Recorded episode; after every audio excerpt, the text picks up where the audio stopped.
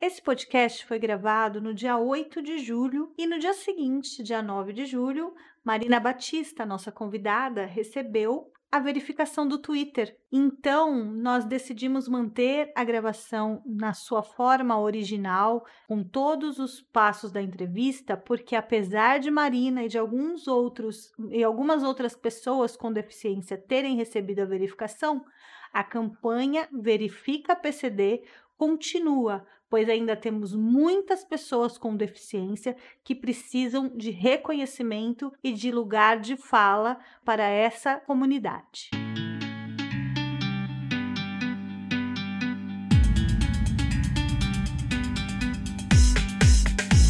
Olá, meus tatuzinhos e tatuzinhas, estamos mais uma vez aqui com o Tá Tudo Bem, o podcast da família brasileira. Eu acho que esse slogan alguém já usa, eu vou ter que mudar né? Então, e a minha convidada de hoje é uma amiga de muitos anos, mas a gente nunca tinha falado por voz. A gente ainda nunca se encontrou pessoalmente, mas a gente já trocou muito. Ela já me ensinou muita coisa que é a Marina Batista do Rodando pela Vida e que agora está alçando um, um, movimento, né, junto com outras pessoas influenciadoras, é, é, pessoas com deficiência. É assim que eu devo chamar? Influenciadores com deficiência? Como é que eu devo falar?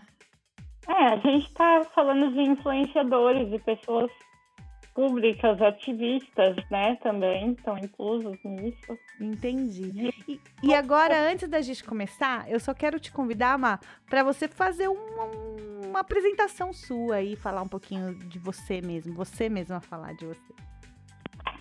Bom, eu sou a Marina, que nem a Tato já disse, eu sou uma pessoa com deficiência, sou cadeirante e tetraplégica por uma doença degenerativa uh, chamada amiotrofia espinhal tipo 2. Eu estou no Twitter desde 2009, eu escrevo em blogs desde que eu tenho 15 anos, falando sobre a minha vida, sobre pessoas com deficiência, sobre as intercorrências e como a deficiência afeta a vida das pessoas das formas mais simples que tem, nas coisas mais bobas. Eu acabei viralizando um tempo atrás no Twitter, dois anos, uh, por causa dos canudos. E eu tô sempre ali no Twitter fazendo é, esses apontamentos. Eu tenho blog, tenho Instagram, mas é tudo misturando o pessoal e o ativismo e mostrando a vida como ela é. Show! É, eu conheci você assim, né, Marina? Sendo quem você é, eu acho que a gente se identificou, inclusive, por isso, porque eu sou uma pessoa muito. Eu sempre busquei perguntar, saber, entender o, os universos alheios, as coisas que eu não sabia. E aí, uma coisa que eu aprendi muito com você e que eu acho que é legal a gente trazer foi sobre a questão do capacitismo, né? Que que eu, é, a gente não sabe. Quer dizer, hoje em dia já tem informação, mas na minha época não existia internet ainda. Então eu achava que, cara, essa história de superação e não sei o que lá era muito legal. E depois eu fui entendendo que não é bem assim, né? Eu acho que é legal é, você falar do, do, seu lugar de fala sobre isso, porque Bom, vai esclarecer. Então, a gente conhece, a gente se conheceu eu lembro bem que foi eu te tietando com Doutora do Amor. lá no Twitter.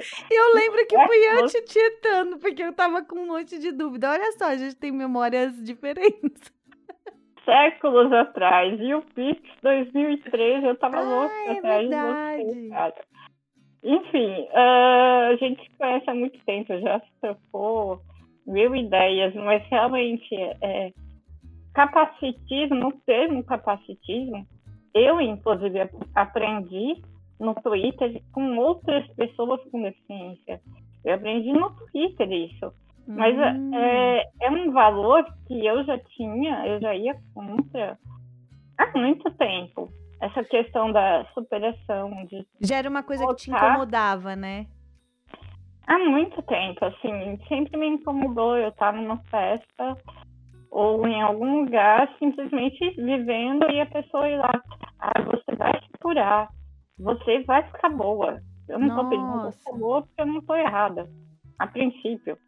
Né? Eu também uh, não, tô, não sou um, um anjinho para a pessoa vir e falar, nossa, que gracinha.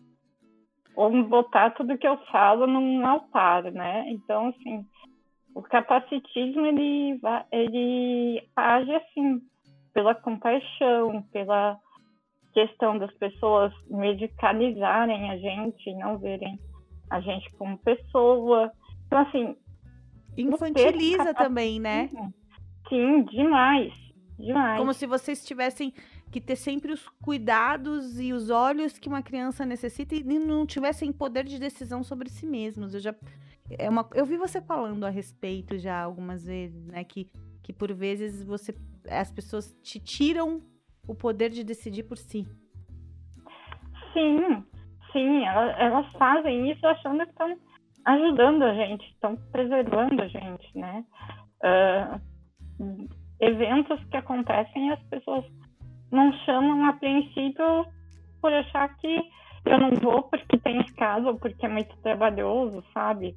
Ou acharem que eu tenho que. Umas ideias muito antigas, pessoas mais velhas. Acharem que eu tenho que estar em casa, descansando sempre. Pra sempre, né? Você só descansa. Tô cansada de descansar, né? É, é bem isso, entendeu? Eu não aguento então, mais, eu já tô cansada de tanto descansar, gente. Me deixa cansar um pouco para depois eu descansar de novo. O, o capacitismo ele tem várias nuances e para você ter uma noção, até dentro do da, quando a gente começa a se expor um pouco como ativista, entra uma noção de desumanização de que o capacitismo, ele até você é só o ativista, entendeu? Você não é a pessoa que está vivendo. Então, assim, exigem porque você é ativista. E aí você é só ativista, você não é o resto, a Marina inteira. É, então, você não é uma mulher, você não é uma.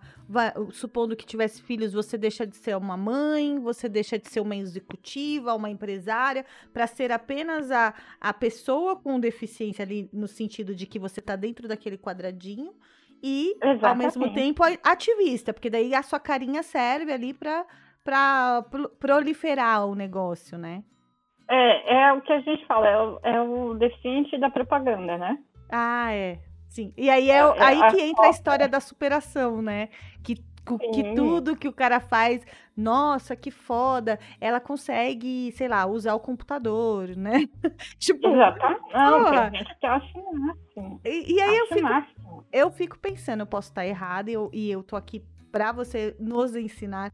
Mas eu fico pensando, cara, beleza, eu acho foda realmente, por exemplo, a mulher que dirige com o volante lá com os pés. A menina que não tem braços e dirige com os pés. É um negócio fora do, do padrão normal, porque todo mundo usa o volante com as mãos, né? E ela uhum. tá, beleza. Porém, cara, é o. Pra ela, aquilo é o cotidiano, porque ela não tem mãos, ela tem que usar de alguma forma, então ela vai se maquiar com os pés. Pra ela é o cotidiano, é o normal. É, é, é, é as pessoas têm que entender que o normal uh, é o que está naturalizado para si, né? E não para o outro. O normal é o seu normal. E existem Isso. vários normais, né? Uh, então, assim, se eu faço uma coisa dependendo de alguém, hoje eu dependo de pessoas para tudo. Então, hoje esse é o meu normal. Mas ele já não foi o meu normal e eu tive que me acostumar e me, me adaptar a essa realidade o ser humano ele é adaptável. Então, assim, Totalmente, assim, inclusive, né? Eu acho que é uma das principais características que a gente tem. Né? Exatamente. Hoje está todo mundo tentando se adaptar a viver em casa.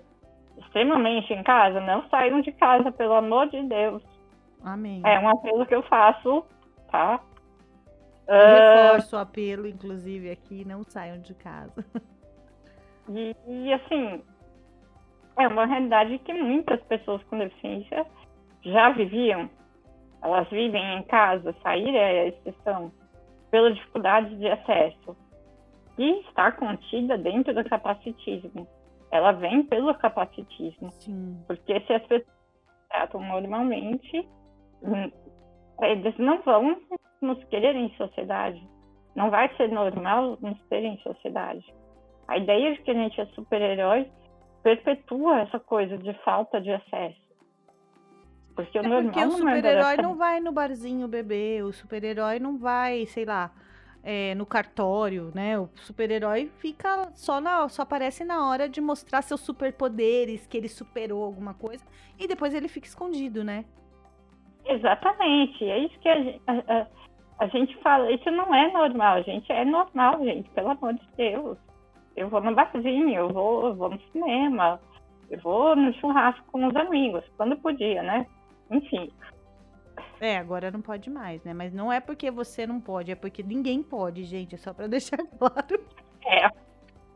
Entendeu? É é uma coisa, assim, que a gente está e a gente trabalha. Quem, quem tem a sorte de ser incluído no mercado de trabalho, trabalha, entendeu? Inclusive, é, é uma coisa que é estudante, o mercado de trabalho. ah, então, assim, o capacitismo está aí à torta e à direito e ele não está sendo falado quase. Ele, ele é uma coisa que era tão invisível que as pessoas não percebem, elas estão acordando agora. E assim, acordando para descobrir que o que consideravam normal é totalmente ofensivo, é totalmente agressivo, são microagressões diárias. É, eu, eu vou É. dar um exemplo de como eu, eu, eu percebi que eu tinha. Eu tenho ainda, eu cometo muitos erros, né, todos os dias, mas assim, eu tinha um pouco de receio de discordar de uma pessoa que tinha deficiência e parecer que eu estava, é, sei lá, sabe? Hum, Eu não sei explicar a sensação exata, mas a gente é criado enx- enxergar num potinho, Pra né? levantar a bola do outro, que talvez psicologicamente, por ter a deficiência, não seja tão preparado para receber uma negativa. É, e aí, aí eu vejo hoje a gente, por exemplo, conversando no Twitter e a gente super debate. Às vezes a gente, sabe, discorda. Aí eu, aí eu falo, galera deve me odiar, né? Porque é quem vem de fora Não, e não assim, sabe que a gente é amiga e às vezes a gente sim. Eu e você, eu já a participei, gente tem uma verdade. Às vezes. né? e- mas eu, eu lido com, com, com você igual eu lido qualquer pessoa. Por exemplo, com a minha irmã, com o meu irmão. Eu me enfado nas discussões, mas daqui a pouco a gente tá junto tomando café, entendeu? Exatamente, velho. Amizade é isso. Amizade, família é isso. É, é dar bronca porque quer bem. É, é discutir, bater de frente para abrir as ideias, tá? Exato. né? Eu acho que isso é uma convivência normal e saudável. Mas foi você que me tirou esse medo. Eu, eu aprendi, você, o Danilo, eu aprendi isso, que, é- que isso em mim era capacitismo com vocês. Porque eu falei, caralho, se eu não, se eu não puder discordar do meu amigo, ele não é meu amigo. Sim, E aí eu, não, e eu tô tirando. a- se eu não posso discordar de você, Marina, você não é minha amiga. E aí eu que tô te tirando o, o- do papel de, de minha amiga, porque eu tô te diminuindo sem te permitir que, sei lá, pelo menos a gente brigue antes de deixar de ser amiga. Sem ter uma razão, né? Sem ter um, um, Né? porquê Tipo assim, para eu- não ser Eu amigo. vou ficar sempre cheia de dedos com essa pessoa. Não, e aí não faz sentido. E, e, assim, muitas coisas eu aprendi, como por exemplo, é, eu fui criada para não falar das deficiências. Não falar de pessoas com deficiência. Uhum. A gente falava assim, aquele menino, aquele fulano, filho de não sei quem, que tem um probleminha. Exato. Em vez de falar da deficiência, eu falava que era um problema, né? É, e aí eu tive um amigo que perdeu a mão, né? Inclusive o apelido dele é Mãozinha. E ele perdeu a mão numa máquina de moer carne, ele trabalhava no mercado e ele perdeu a mão. E aí ele, ele- a gente eu, eu a gente falava, ah, é aquele cara lá que tem aquele problema. Ele problema não, eu não tenho problema, eu não tenho um. É. Ele falava assim, eu não tenho problema, eu não tenho um, gente, fala um. a, a, verdade da situação. Aquele cara que não tem uma mão. Pois é, pois é, é, é, é, As pessoas, elas foram criadas, né, com essa ideia de que a gente é errado, de que a gente é doente, e que a gente é um problema a ser corrigido muitas vezes. Ou então Sim. um problema que vai ser carregado para sempre pela família. Um é, estorvo, é, né? É... Um, um, fardo, vamos dizer assim. Sim, é, só que, só palavra... que, só que, desculpe, só para só eu concluir, é, a, a, as, elas colocam assim e aí criam um monte de, de situações onde te impedem autonomia de forma que te obriguem a sempre continuar num, num papel ali de controle, né? De, uma, de um cuidado que, na verdade, é um controle, né? Sim, é, sim, eu tenho. Eu... Bom, você me acompanha há muito tempo, você sabe que eu tive uns anos atrás uns, muitos problemas aqui com relação a isso, ao controle, a, a, a autonomia, por assim, conhecer pessoas. O simples fato de conhecer pessoas despertou insegurança em quem cuida de mim. Não queriam me proibir, não me proibiram, mas despertou um desconforto, uma insegurança. Num uhum. papel que um amigo fazia, estava fazendo, uma pessoa que conheci. Hoje está tudo bem e tal, mas é um, uma coisa que a gente tem que trabalhar na nossa família, de dentro para fora. Isso, isso é um ponto que tem sempre pergunta para mim lá no Curious Cat, assim, como é que você faz para lidar? Gente, desculpa. A gente vai lidar com isso a vida inteira, tá? Isso eu estou falando para pessoas com deficiência, mas também serve para pessoas sem deficiência. A gente vai lidar com esse tipo de questão a vida inteira. A gente interpelando a nossa vontade. Sim. A vida é feita de estratégia, desculpa. A eu, vida é um concordo, eu falei isso hoje pra Gi. Falei hoje isso, sobre isso pra gente. O que eu percebo que é um pouco um grau de dificuldade a mais do adulto com deficiência para o adulto que não tem deficiência é que ele fica sempre no, na visão da família no campo ali de transição, como se estivesse numa adolescência eterna, que não tá adulto o suficiente para certas coisas, mas para certas coisas que eles querem cobrar, e já é bem adulto, entendeu? Tipo, ah, olha só. Sim, é, é adulto, isso mesmo. Né? É isso mesmo. Assim, uh, são raras as, as pessoas com deficiências tão severas quanto a minha, tá? Você depende totalmente de alguém uh, para atividades mecânicas, físicas, né, cuidados pessoais, uh, saírem dessa adolescência. Uh, infelizmente, o único caminho é a inclusão social e financeira, econômica. Nesse país, a gente está sempre vivendo num limbo. Assim, a gente não tem apoio de política pública, a gente, judicialmente, a gente é um, um fardo da família, tá? É, é financeiramente a gente sempre é cuidado pela família, não existe inclusão trabalhista pra gente. Não Porque tem nenhuma, cotas... nenhum tipo de, de real, fun, fun, nenhuma funcional, nenhuma inclusão real e funcional, né? Não, porque pessoas como eu, uh, elas são preteridas em seleção de trabalho, entendeu? Porque a gente, assim, teria uma dificuldade para a hora do almoço, por exemplo, para cumprir mesmo um, um cafezinho, algum intervalo, Entendi. entendeu? Quando a pessoa já não tem uma, uma eu vou falar autonomia, eu nem sei se essa é realmente a palavra técnica correta, mas as pessoas vão entender. Quando a gente não tem autonomia do nosso cuidado físico, pessoal, a gente não é visto, bem visto para a seleção de trabalho.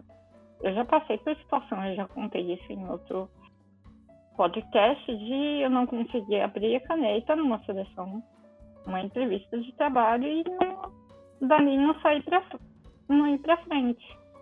Justamente o cargo que eu tinha formação, só porque pelo espelho falso, aquele espelho falso, viram que eu não conseguia abrir a caneta e eu tive que pedir para a recrutadora abrir a caneta para mim.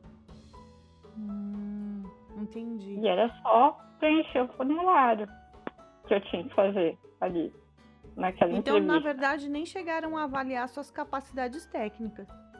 Não, porque no computador eu lido muito bem com Photoshop, Illustrator, pelo menos eu estava ativa na época, e na época eu mandava bem pra caramba de, de passagem. Mas eu fui, e isso vai dando desgosto, sabe, Tato? Pra gente, vai dando uma frustração. Eu imagino mesmo, porque aí é, é, é uma questão de, de, de boa vontade de adaptação também. É o caso de quando os amigos fazem questão de você ir num rolê e se viram para dar um jeito. Né? Exatamente. tipo, a gente vê que o amigo é amigo porque dá um jeito. Ele vai arrumar um jeito de te colocar dentro do carro, de te colocar lá na mesa junto com ele, é, de falar pro garçom: olha, ao invés de você vir pela esquerda, por favor, vem pela direita. Tem ter canudo. A gente, quando. E isso não é só pro amigo que tem é, deficiência, né? Que a gente faz. A gente Não, faz é um amigo que, é aquela que- coisa de pegar e abraçar a pessoa, né? Exatamente. A amiga que tá mal naquele dia, ou o amigo que, sei lá, que, que veio de fora, que a gente quer introduzir na nossa cultura, então a gente tem um, um trato diferente. É um processo natural do ser humano de acolhida, né? Exatamente. E assim, a gente é- é- é- não tem isso aqui no Brasil. Os mais severos não tem isso no Brasil. Infelizmente.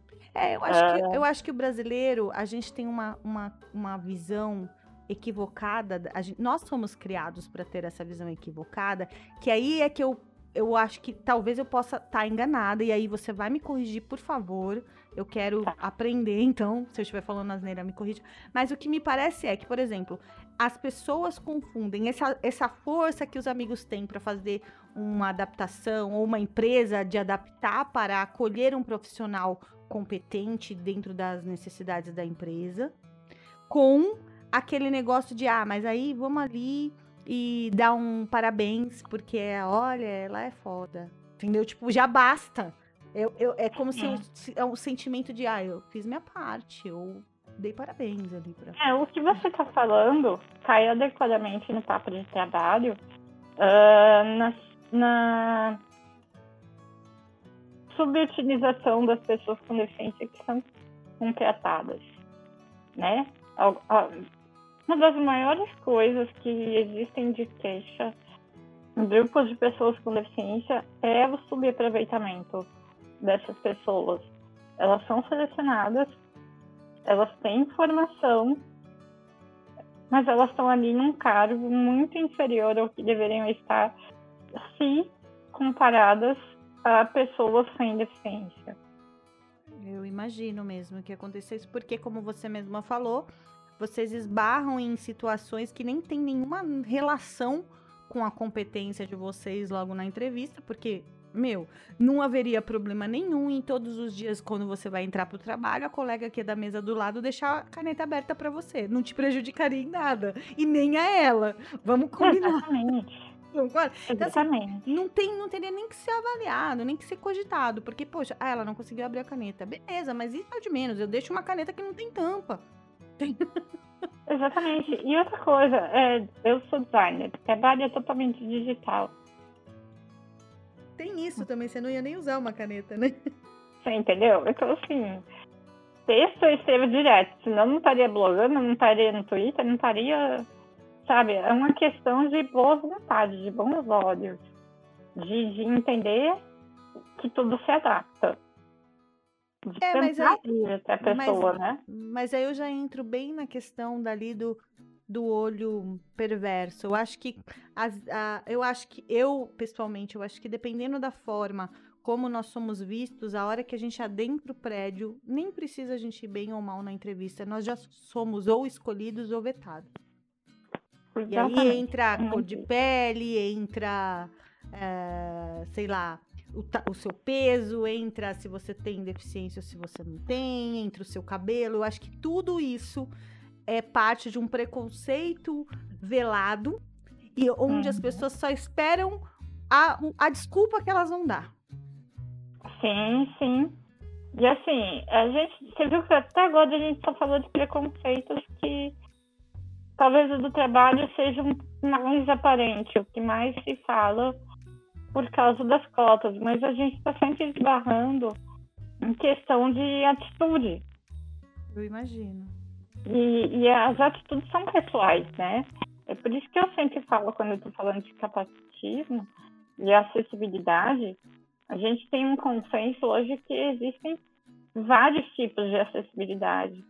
E a única coisa que vai fazer a gente, de fato, como sociedade, atingir a acessibilidade estrutural é quando a gente conseguir desmontar esse sistema capacitista que é a acessibilidade atitudinal. É, é, são as pessoas que têm que se abrir. Do mesmo é. jeito que a gente discute, entende e cobra uh, coisas relacionadas a racismo, a ser antirracista, políticas antirracistas, a gente está começando, engatinhando a discutir o capacitismo. Porque antes se eu chegasse em alguém e falasse, nossa, eu sofri um preconceito. Isso de cara, ainda hoje, tá? Eu falei antes, mas ainda hoje. O preconceito, ele é tido como aquela coisa direta. Ele não tá sendo mais tido como a gente gostaria que fosse, por causa desse capacitismo atitudinal, e as pessoas entendessem que está na subjetividade. Questões racistas, elas estão começando a serem debatidas nesse, nesse nível hoje. No capacitismo, a gente está engatinhando. A gente ainda está tá fazendo uma comparação, a gente ainda está falando de preconceito quando a pessoa ela fala não, você não vai entrar na minha loja porque você é negro.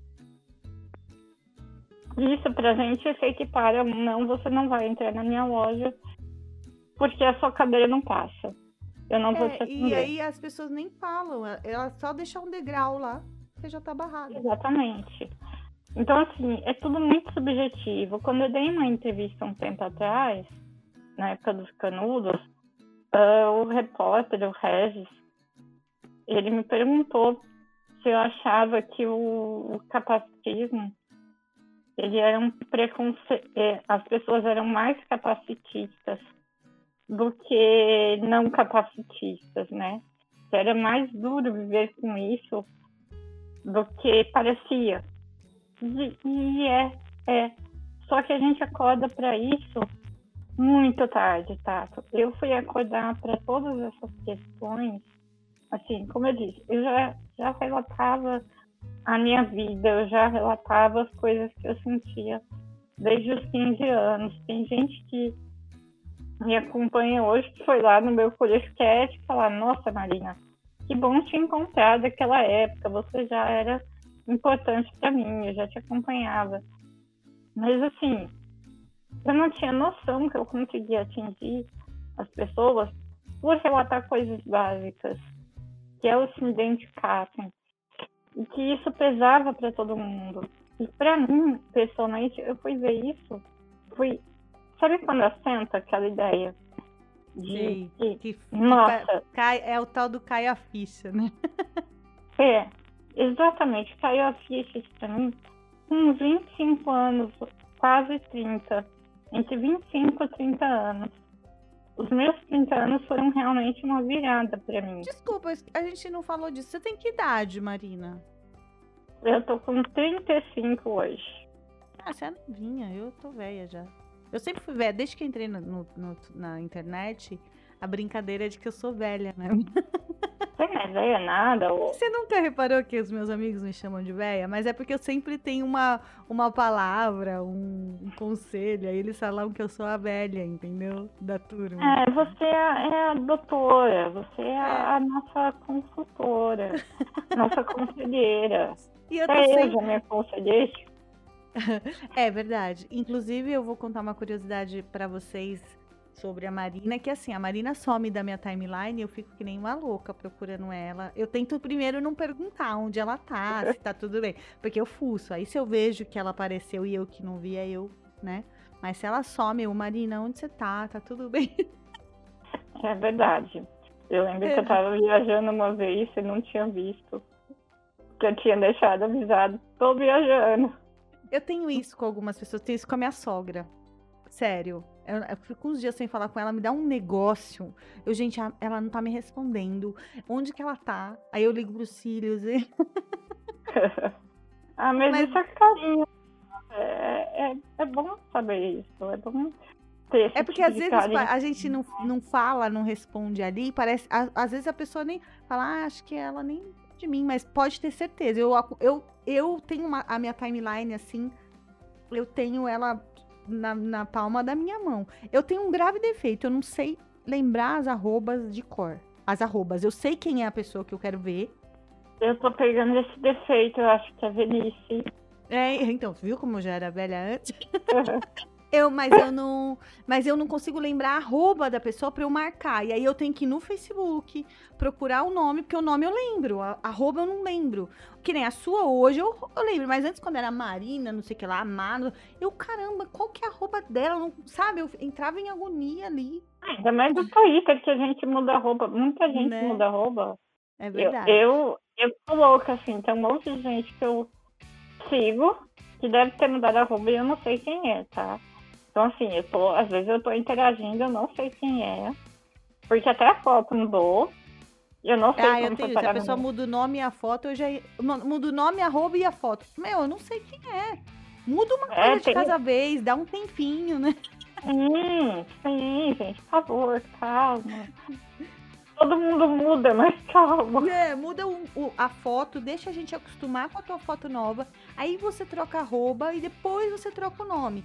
E aí tudo bem, aí a gente já vai, né? Agora, trocar os três de uma vez já era, meu, não vou saber. Mas, Má, vamos.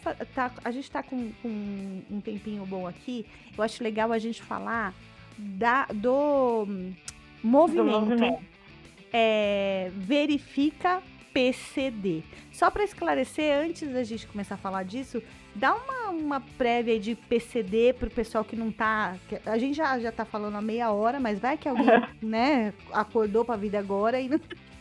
Não, mas é uma dúvida comum, tá? É uma dúvida comum. É, é, é o que eu falo. A gente aqui no Brasil está engatinhando que a gente ainda tem que explicar o que é PCD. Verdade. Uh, ah, PCD é a sigla tá? É, é a que é usada a terminologia uh, determinada pela ONU em 2008, se eu não me engano, para se referir a pessoas com deficiência, tá? É, e é sempre assim, não é deficiente, não é pessoas com necessidades especiais, não somos portadores de nada, somos pessoas com deficiência. E a ONU determinou isso exatamente para ter essa ideia de que somos pessoas antes da nossa deficiência. Somos completos e a deficiência é só uma parte.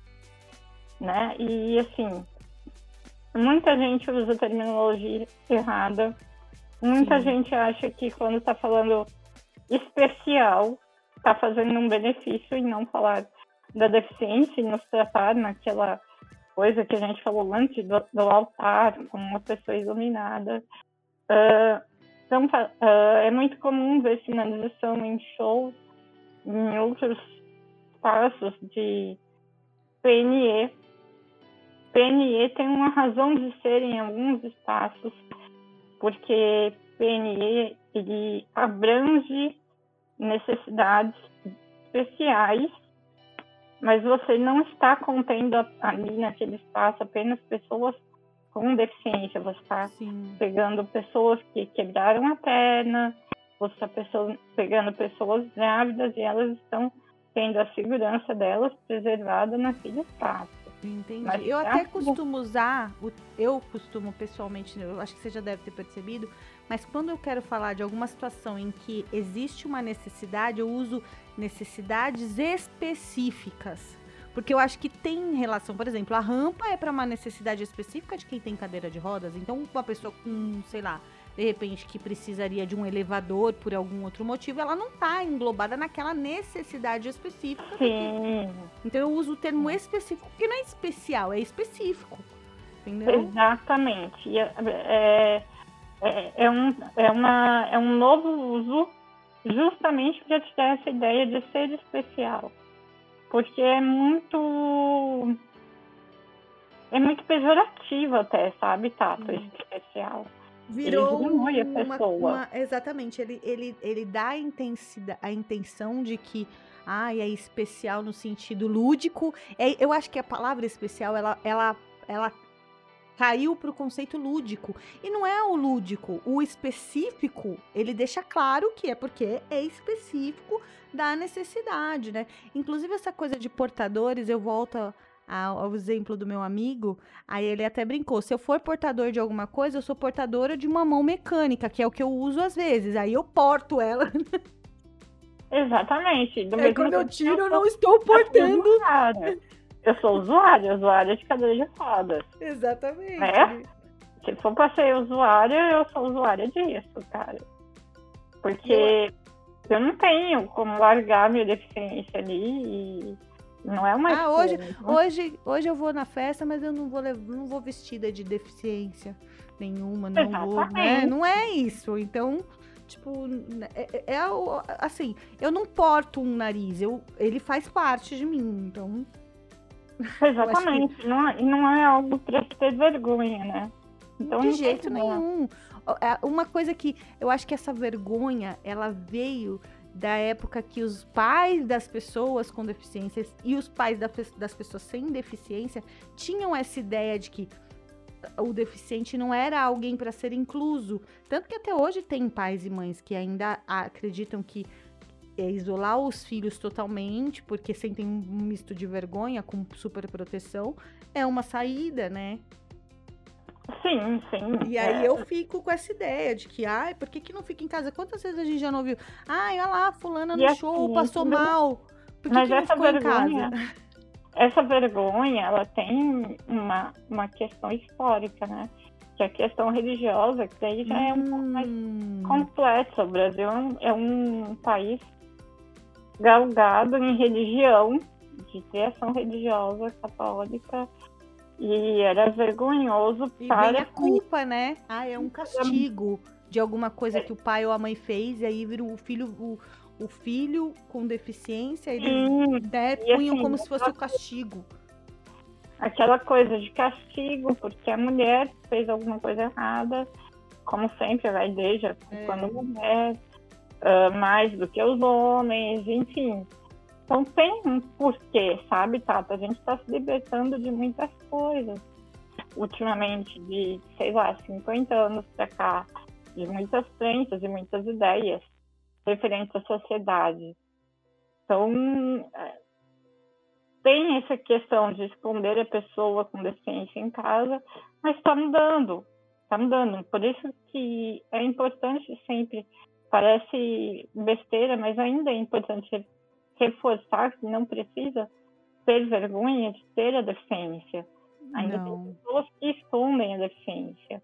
Tentam esconder a deficiência, entendeu? Disfarçar, né? Esconder. Ai, é como se fosse, sei lá, ai, vou fazer uma make para disfarçar alguma coisinha do meu rosto. Não, não é, cara. É, a gente tem que se assumir, a gente tem. Não, eu nem falo no sentido da make, eu falo no sentido de que as pessoas usam é, subterfúgios para esconder suas deficiências, às vezes porque elas se sentem envergonhadas, ou inferiores, ou menos capazes, porque a gente foi é, socialmente é, massacrado com essas informações durante anos, e aí isso ainda replica na cabeça da gente. E na verdade não é. Na verdade, não é. A gente tá aqui, eu e você hoje conversando em pé de igualdade, duas mulheres adultas. Eu Exatamente. não tenho nenhum. Você não tá me devendo nada, eu não tô devendo nada para você aqui. Então, assim, é uma questão só de adaptar os meios para que o, a pessoa com deficiência consiga produzir e, e, interagir e conviver igualmente, entendeu? Sabe, Tato, o movimento que você falou, o movimento Verifica PCD, ele é importante exatamente por isso, porque a gente está querendo a verificação das pessoas com deficiência que são influências, que são ativistas lá no Twitter, certo. que são as pessoas que amplificam esse debate, são as pessoas que são referência, que dão voz a essa, a essa parte da sociedade, que é 24% da população. brasileira. E, e é o 24% da população brasileira que não tem ninguém é, que teria representantes se esses estivessem tendo o mesmo es espaço e voz que as pessoas não deficientes, com verificação, com, Exatamente. com convites, assim, né? Com, e assim, a gente está aqui conversando há o quê? Quase 40 minutos. Quantas coisas a gente já não debateu? E a gente debateu por cima. Sim. Superficialmente. Existem influências e, e ativistas, como eu lá no Twitter, e até fora do Twitter, tá? Tem a Mariana, ela é, a arroba dela é vai uma mãozinha aí. Ela já foi da palestra no YouTube, convidada pelo YouTube de Los Angeles. Ela Olha. tem o maior canal do, do, do YouTube do Brasil e eu acho que talvez mundial, eu não tenho certeza disso, mas ela é uma das pessoas com deficiência mais influentes no mundo hoje em dia no YouTube. E ela não tem a verificação do arroba dela isso, lá. Isso sim a gente pode falar que é uma superação, porque ela, ela, ela conquistou né? Ela conquistou, é uma conquista que eu comemoraria, que minha filha comemoraria ter ser o maior canal de, né, de um nicho Exatamente. no Brasil. Assim, Aí sim, as ela... pessoas, parabéns pela tua, não é parabéns que você tem uma deficiência. Assim, eu fiz o vídeo que estava sendo retweetado e, está tendo uma visibilidade, mas eu não estou falando de mim ali. É realmente um movimento. Eu tô ali dando a cara tapa, mas eu tô cobrando por outras pessoas. Tem a Torneiro, que é um, um, um, garoto cego, tem um trabalho super legal, sabe, de, de ativismo, de educação. A gente, quando a gente fala de ativismo, a gente é como se fosse a formiguinha que vai ali cutucar, sabe?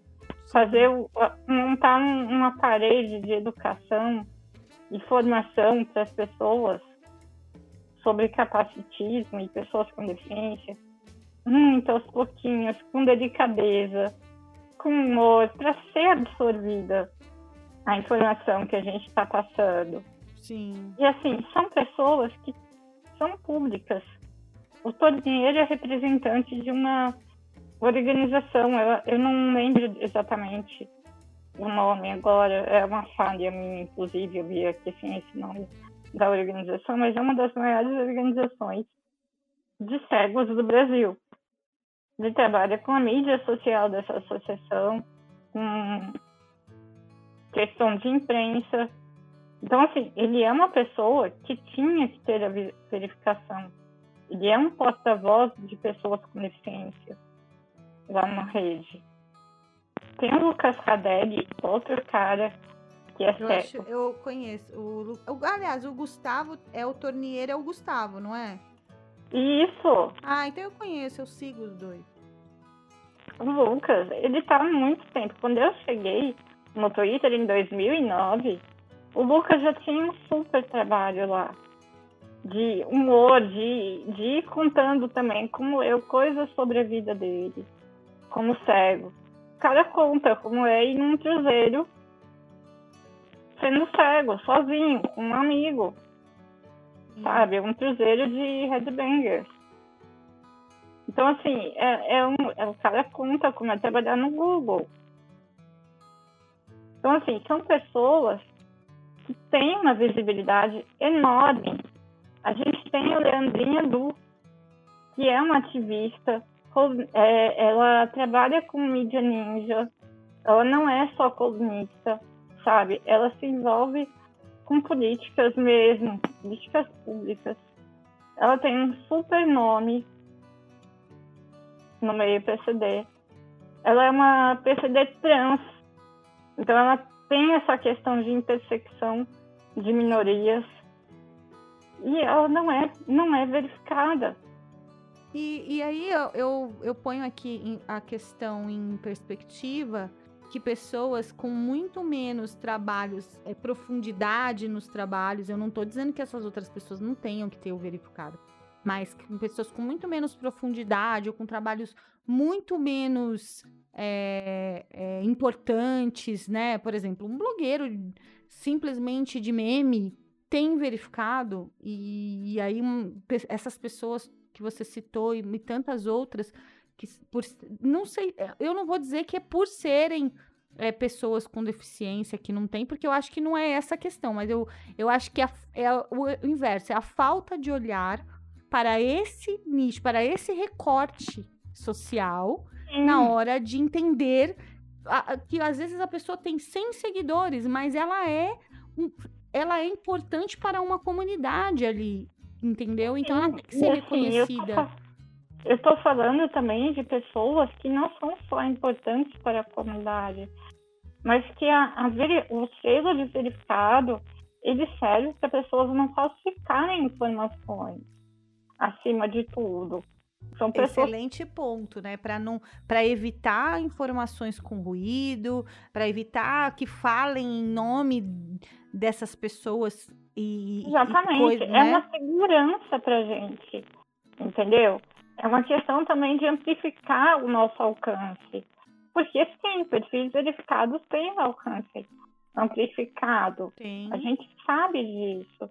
E o Twitter está numa leva de verificação uh, de minorias, de, de, de, trabalho social, assim, buscando diversidade. Ele fez um monte de verificação agora, no mês de junho, mês de LGBT, né? Sim. Que foi sensacional. Concordo. Verificou um monte de pessoas trans. Verificou um monte também de pessoas negras, ativistas negras. Outro dia eu vi uma ativista de negra anti-gordofobia ser verificada. Ela é minha amiga, a Luana. Show. Sabe? E foi lindo isso.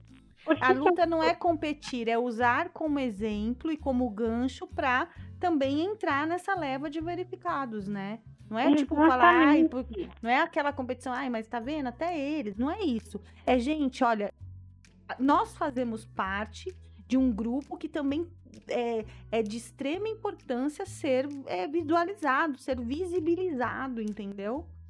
Sim, e, e a, gente, a gente tem essa questão de sempre ser esquecido dentro do papo da diversidade. Sim. Né? Quando falam é... de diversidade, falam do negro, falam do LGBT, mas e o deficiente? Eu, eu sou testemunha porque é, realmente é inclusive uma pauta que eu mesma, por muitas vezes, me esqueci. Hoje em dia eu tomo mais cuidado quando eu vou falar. Mas durante muito tempo, a gente. Eu sou militante, eu sou ativista de várias. É, de várias uhum. é, movimentos, etc. Principalmente na, na, na, questão de, da autonomia. Eu, não, eu nem gosto mais de usar o empoderamento, porque virou marketing, né? Mas da autonomia, é. da busca pela autonomia da mulher. Inclusive, eu faço trabalhos voluntários para mulheres, dando consultoria para que elas alcancem de fato a autonomia, né? E, e por muitas vezes, quando eu falava do meu ativismo, eu esquecia do, do, da pessoa com deficiência. Eu não, não citava, eu não abrangia. Por quê? Porque se a gente não tem essa, essa, esse reforço, num, no, no momento ali da correria, da, do pleito, vamos dizer assim, que a gente está movido pela emoção, que não vem na nossa cabeça porque nunca está aparecendo, justamente porque não tem nenhum verificado, não tem ninguém que tem uma visibilidade grande, passa despercebido. E, a gente, e, eu, é e eu acho que assim, é um momento importante para lembrar que pessoas com deficiência também são pessoas. Então também Exato. tem necessidades de pessoas, ponto. Então tem que. E outra. E também tem é que ser notadas como pessoas notáveis em, no, naquilo que elas fazem. Então, se o cara é foda ali na hora de, de falar sobre. Sei lá, vou dar um exemplo. O cara é foda na hora de falar sobre é, pintura. E, mas ele é um deficiente. A gente tem que, de toda forma, lembrar que ele faz parte de um recorte. Não no sentido de, de voltamos àquele nosso, nosso início, não no sentido de, ai, superação, não. Mas ele faz parte de um recorte importante, que eu acho que serve para representatividade de pessoas que hoje são deficientes e que não se sentem representadas. Sim, é uma outra perspectiva sabe? Eu vejo assim, eu, eu tô falando muito de mim porque sou eu que estou aqui, apesar de eu estar em nome do movimento aqui. Tem pessoas que têm o filho recém-descoberto com deficiência, eles vêm atrás da gente, como é que eu faço? Eles recorrem a gente como modelo Sim. de criação para o filho, sabe? Do, onde erro, onde não erro, sabe? Onde o outro errou, o que o outro fez, o que é possível modificar. Isso é extremamente importante, tá? Mas a gente não precisa ir longe, a gente não precisa ir nem fora aqui do, de, de nós duas. A minha filha, em 2014, sofreu um acidente quebrou o tornozelo numa cama elástica, ficou de cadeira de rodas, as chances de sequela eram enormes e, e assim, poderiam ser sequelas gravíssimas e eu recorria a você. Você lembra que eu perguntava, é. eu pedia, eu não sabia como lidar, porque o coração de mãe é aquela coisa de, ai meu Deus, e agora? Minha filha vai ser deficiente. É o primeiro choque que a gente tem. Sim. E tudo bem, é compreensível. Porém, a gente tem é que lidar normal. com isso. É, mas porém a gente tem que lidar com isso. Isso eu conversando depois, de muito tempo com outras mães que têm filhos com deficiência. Tá bom, agora vamos cair na real. Beleza, você, você é mãe de um filho deficiente. Você tem que lidar com a realidade que você tem. E aí a gente entra naquela história de não esconder, de não ensinar o filho a ter vergonha, de, de não ter vergonha do filho, né? Porque senão você Exatamente. imputa a ele uma culpa, uma vergonha, um e, aí, e, e, foi isso que eu fui buscar na época, porque na, até então é, era. Nove, eu acho que era, se eu não me engano, era 80 e poucos por cento de chance de, ser, de ter sequelas. No fim, ela não teve as sequelas, né? Ela voltou a andar uhum. normal e tudo. Graças a Deus. É, graças a Deus. E assim, ficou tudo bem. Mas eu, eu, eu e ela já estávamos preparados se tivesse. A gente assim, se preparou. Gente, Deixa eu fazer uma pausa aqui. Eu falo graças a Deus, gente. Porque assim, não é uma vida fácil, não é uma vida simples.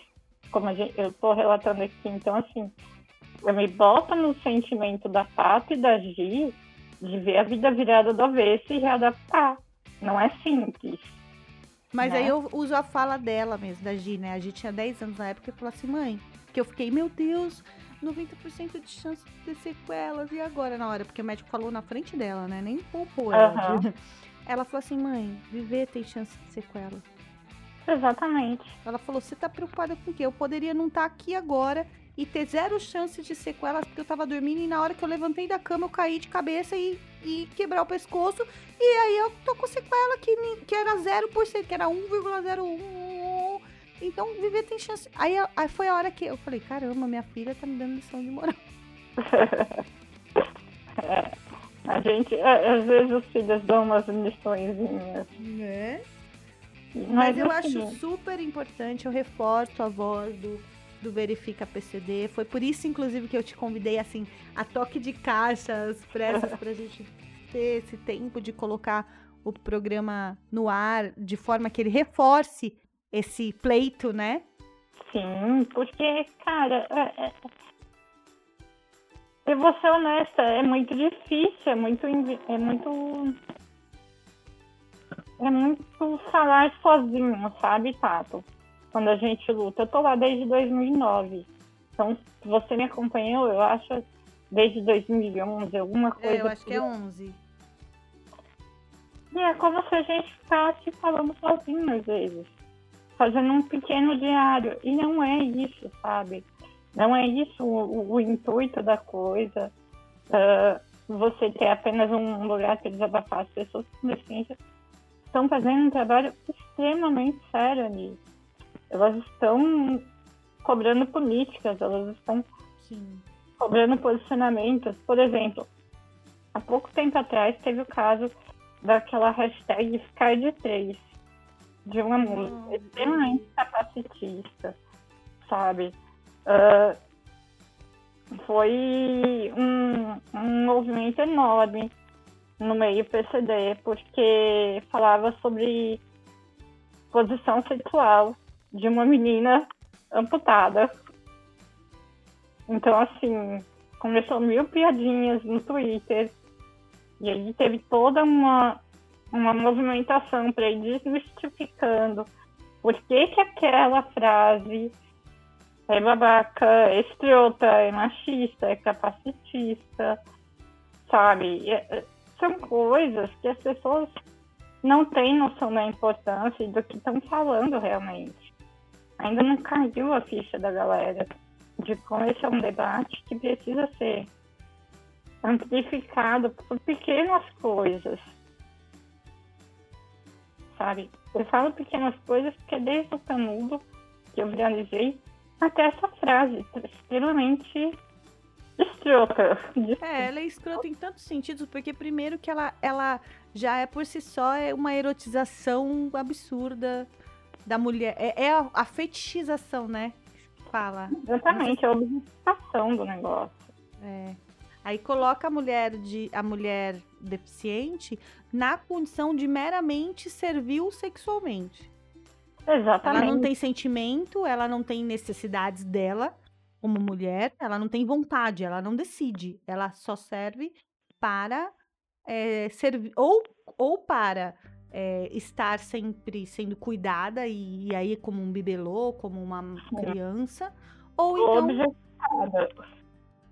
é, não cumpre o papel de mulher. Então, assim, tiram da, da, da, da mulher. E, a, e essa, eu acho que esse termo, ficar de três, ele só, ele só é um exemplo, né? De como a mulher com deficiência, ela, ela tem homem também, né? No caso, não é só a mulher, o homem também é, tem esse flanco de ser, de justamente ser visto como um ser humano que tem sentimento, que se envolve, que se apaixona, que também sente raiva, uhum. que sente ódio, que, que chora, né? Que. Sim.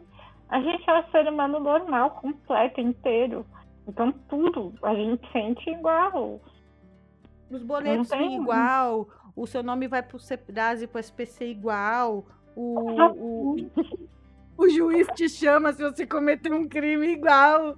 E aí, nessa hora, aí ninguém pensa, ah lá, o cadeirante. Aí eu não vou lá prestar depoimento porque não tem rampa. Aí, aí ninguém quer que... Na real, quando, tá, quando o cadeirante comete crime, não é a pessoa que cometeu o crime, é o cadeirante. É o que eu sempre falo de capacitismo na comunicação.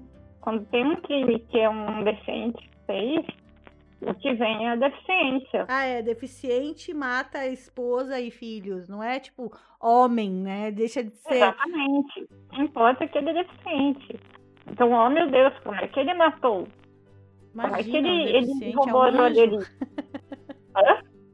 deficiente é um anjo, não faria isso, né? Não, jamais. Tudo angelical, tudo certinho, correto. Mas é, e aí, é inclusive isso. Então a gente vê, ó, o capacitismo não só tira a condição humana do, do da, da pessoa é, que quer viver as situações humanas normalmente, como também tira a condição humana da, da pessoa que, que, por exemplo, que se marginaliza e comete um crime porque a gente acaba tratando sempre de alguma forma que tira do contexto de que é um cidadão, uma pessoa cometendo crime, entendeu? Exatamente. Então, assim, uh, capacitismo está na comunicação, porque a gente fala dessa forma, ele está nessa questão da verificação. Por que, que a gente, como minoria, não está sendo verificada, está tendo uma resposta besta do Twitter, sabe? Eu, desculpa, mas eu considero aquela resposta que o Twitter Foi a deu. Resposta? Eu não vi. Um blog do Estadão pediu uma resposta para o Twitter. E o Twitter disse simplesmente que aquela verificação uh, que eles abriram anos atrás e depois fecharam para todos os usuários, eu não sei se você lembra disso, Lembro porque eu pedi verificação nessa época também e não me deram. Então, ele disse que os, uh, os pedidos de verificação estão fechados, mas que eles podem, dependendo de casos de exceção, uh, abrir uma exceção. Basicamente foi isso, aquela resposta padrão de Twitter, de uma corporação. Foi tipo, assim, fica aí esperando, um dia, quem sabe, a gente te nota. Só que assim, exatamente, a gente não está pedindo verificação de pessoas que não têm influência ou importância ou que não estão com um trabalho sério de minoria, como as outras que vêm sendo verificadas. E todo dia o Twitter está verificando alguém, sabe? Uh, esse fim de semana mesmo, teve verificação de pessoas com 100 seguidores, mil seguidores, ligadas a um portal de comunicação, de blog, assim, pequenininho, regional. Então, assim, cara, como você não está abrindo exceção? Como você não está prestando atenção nessas pessoas, como a Mariana? Sabe? É, alguma coisa tem, né? Algum tá motivo errado. tem, né? Tá errado, principalmente dentro de uma empresa que diz tão diverso, né? Tão aberta e atenta à sociedade. Sim. Então, assim. E, plenamente. É, é, tem coisa que não está batendo aí. É justamente isso que a gente está apertando, tentando fechar o cerco, porque é inadmissível. Inadmissível isso, desculpa. A real é essa. É, a desculpa que eles deram é bem o na volta a gente compra, né? Vamos combinar. Sim, total. Tipo, total na volta a gente compra. Eu, eu super, assim, eu pedi verificação e nunca me deram. Eu super entendo que eu não tenha. Porque, assim, apesar de eu ser blogueira desde não sei quando, é, eu não sou grande, eu não, não sou uma voz é, representativa em nenhuma minoria. Eu falo, eu uso meu espaço para amplificar vozes de minorias que eu acredito que precisem de espaço, mas eu não sou, né? Eu sou uma mulher branca, é, eu sou pobre, eu já fui bem mais pobre do que eu sou hoje, então hoje eu sou bem menos.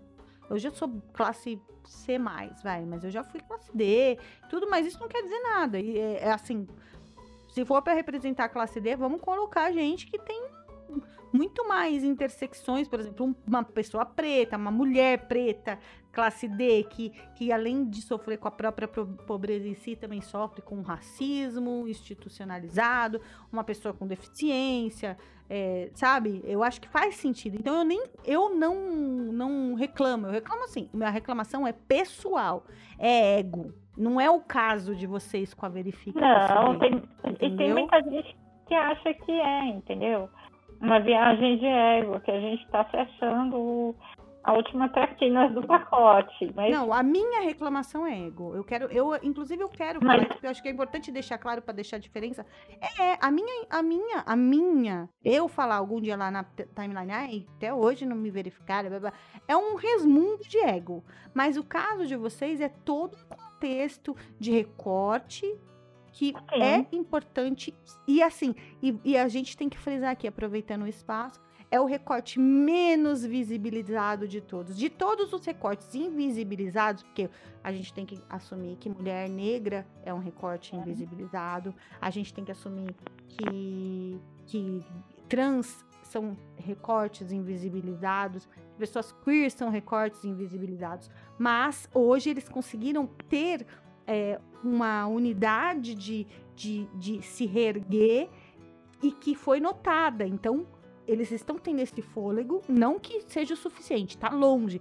Mas as pessoas com deficiência ficaram lá atrás na lanterna, elas precisam desse fôlego junto. Tem, tem que aproveitar agora, né, a onda para surfar junto. Sim, exatamente, é o que a gente está tentando. Porque já está tendo todo esse movimento de verificação, por que continuam só os dois políticos com deficiência verificados?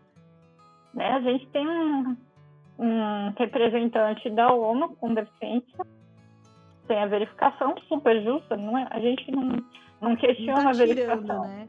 Exatamente. Tirar, tem mais que questionar. Tem mais que louvar a verificação deles, porque são, afinal de contas, pessoas públicas com trabalhos sérios, independente de partido ou não, são pessoas extremamente visadas, né? São uhum. referências. Então, assim, tem que estar verificado, sim. Afinal, mexe com a segurança da pessoa. Mas e, e os ativistas? A gente, eu sigo um monte de ativista americano, ativista da Inglaterra, E o ativismo pelo Twitter lá fora é super bem visto. Tem muita verificação de ativismo PCD. São pessoas que, por causa desse ativismo PCD, inclusive acharam um caminho de trabalho depois como jornalista, como colunista. Uh, e é sobre isso que a gente está falando, sabe? É dar a visibilidade, abrir caminhos para pessoas. Então, um recorte que, querendo ou não, aqui no Brasil não está sendo discutido, não está sendo visibilizado. A gente não está sendo levado a sério. É, é, é eu, eu, eu vou Vou encerrar aqui o nosso, o nosso bate-papo aqui com a frase que eu acho que é o que o Twitter deu de resposta. A resposta deles foi: na volta a gente conta. Tratou, como sempre, todo mundo trata pessoas com deficiência como uma criancinha pidoncha que tá chorando fora de hora. E aí ele fala isso só pra ela ficar quietinha. Foi isso. É, mas se eles é o desrespeito gente... total, né? Se eles estão achando que a gente vai ficar quieto, Olha, eu também acho que não tem que ficar e, e no que eu puder ajudar, meu espaço está aberto. Se em algum momento você achar que é legal mais alguém vir aqui, eu, eu sou pequenininho, eu tô começando agora, mas assim, vale o backlink, pelo menos, né? Que eu vou colocar lá no meu blog. É tipo, a casa é, é, é, pequena, mas é limpinha, né? É limpinha e tem comidinha boa, então. mas aí, aí a gente faz isso. Eu abro o meu espaço, é o que eu posso fazer no momento, porque eu não posso falar pelos, pelas pessoas com deficiência, eu posso, eu posso falar enquanto é assim, abrindo o caminho para que vocês sejam vistos, vocês sejam notados e vocês recebam o, o, o respeito e o, a visibilidade que vocês não só merecem, mas que necessitam. Né? A gente agradece muito, Tato. Muito mesmo. E assim, eu é, não tô fazendo é esse, mais do que a minha obrigação. Esse tipo, de, esse tipo de apoio que a gente precisa no movimento, porque realmente se a sociedade inteira do Twitter está não pegar a causa ah, por experiência de outras coisas, a gente já sabe que não vai para frente. É, é uma coisa que, infelizmente, a gente precisa daquele. Ninguém vai largar a mão de ninguém. É, e aqui, dependendo de mim, se precisar da bronca, se eu falar alguma coisa fora. Você, já me conhece, você sabe que eu uhum. não tenho frescura, eu conserto, eu até argumento, às vezes, o que eu acho que na hora. Olha, mas não é isso? Não, então, mas se eu. Se você me mostra ali, meu, já era. Eu tô convencida, tô com vocês, tamo junto. É isso. Má, muitíssimo obrigada. Eu quero Obrigada que você reforce. Você. Eu, imagina. Quero que você reforce aqui as arrobas, é, onde o pessoal pode encontrar você, a hashtag. Se você quiser reforçar a arroba de mais alguém, alguma coisa, sinta-se à vontade agora para fazer o seu jabá. Olha, gente, minhas redes são todas arroba rodando pela vida. Então não vai ter erro. É o mesmo nome do meu blog. Uh, eu tô no Twitter, tô no Instagram. Eu não uso tanto o Facebook como mídia, porque eu não acredito no Facebook. Mas uh, no Twitter vocês me acham facinho. Seria muito importante vocês seguirem outras pessoas com deficiência e ouvirem a nossa pluralidade, porque a gente não concorda em tudo. E, então, o arroba Torniero, o arroba Lucas Raedelli, com dois L's, arroba Vai Uma Mãozinha Aí, arroba Fatine Oliveira e arroba Mila mesmo, são arrobas que eu recomendo muitíssimo, de coração aberto para vocês. São pessoas que eu acredito demais e eu aprendi demais com eles. Tá? Sim. Então, agradeço demais o espaço, mas a gente está sempre lá postando e fazendo corrente de indicação, porque se não for a gente pela gente, estamos ferrados. É isso aí. Deixa eu só fazer uma observação aqui. É Lucas Radaeli com dois L. A da L. Isso. Eu sempre erro tá. o nome dele, gente. é difícil, não?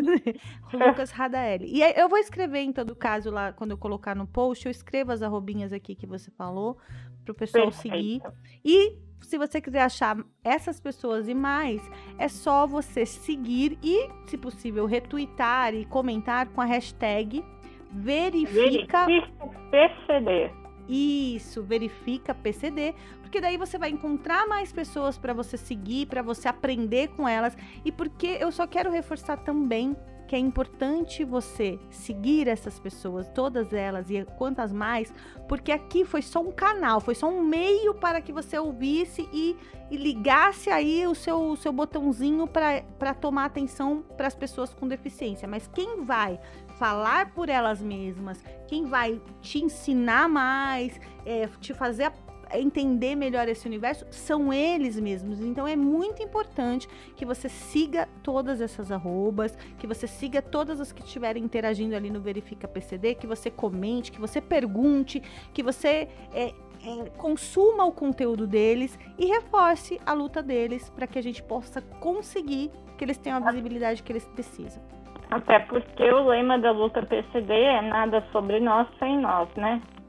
Exatamente, perfeito. Então fica subentendido que aqui foi apenas o botãozinho, né, Má? Mas é lá que vai acontecer. Muito obrigada mais uma vez, Má. Um beijo. Um obrigada, beijo, meu... Uns, um, um, muito obrigada pelos meus tatuzinhos que estão aqui ouvindo. Lembre-se sempre de me seguir nas redes sociais. É Tatu Nunes com TH no tá e sem H no Nunes, né? Porque eu sempre brinco. é Tatu Nunes com TH no tá. E aí você me segue em todas as redes sociais e a gente interage por lá. Um beijo, muito obrigada e até o próximo Tá Tudo Bem.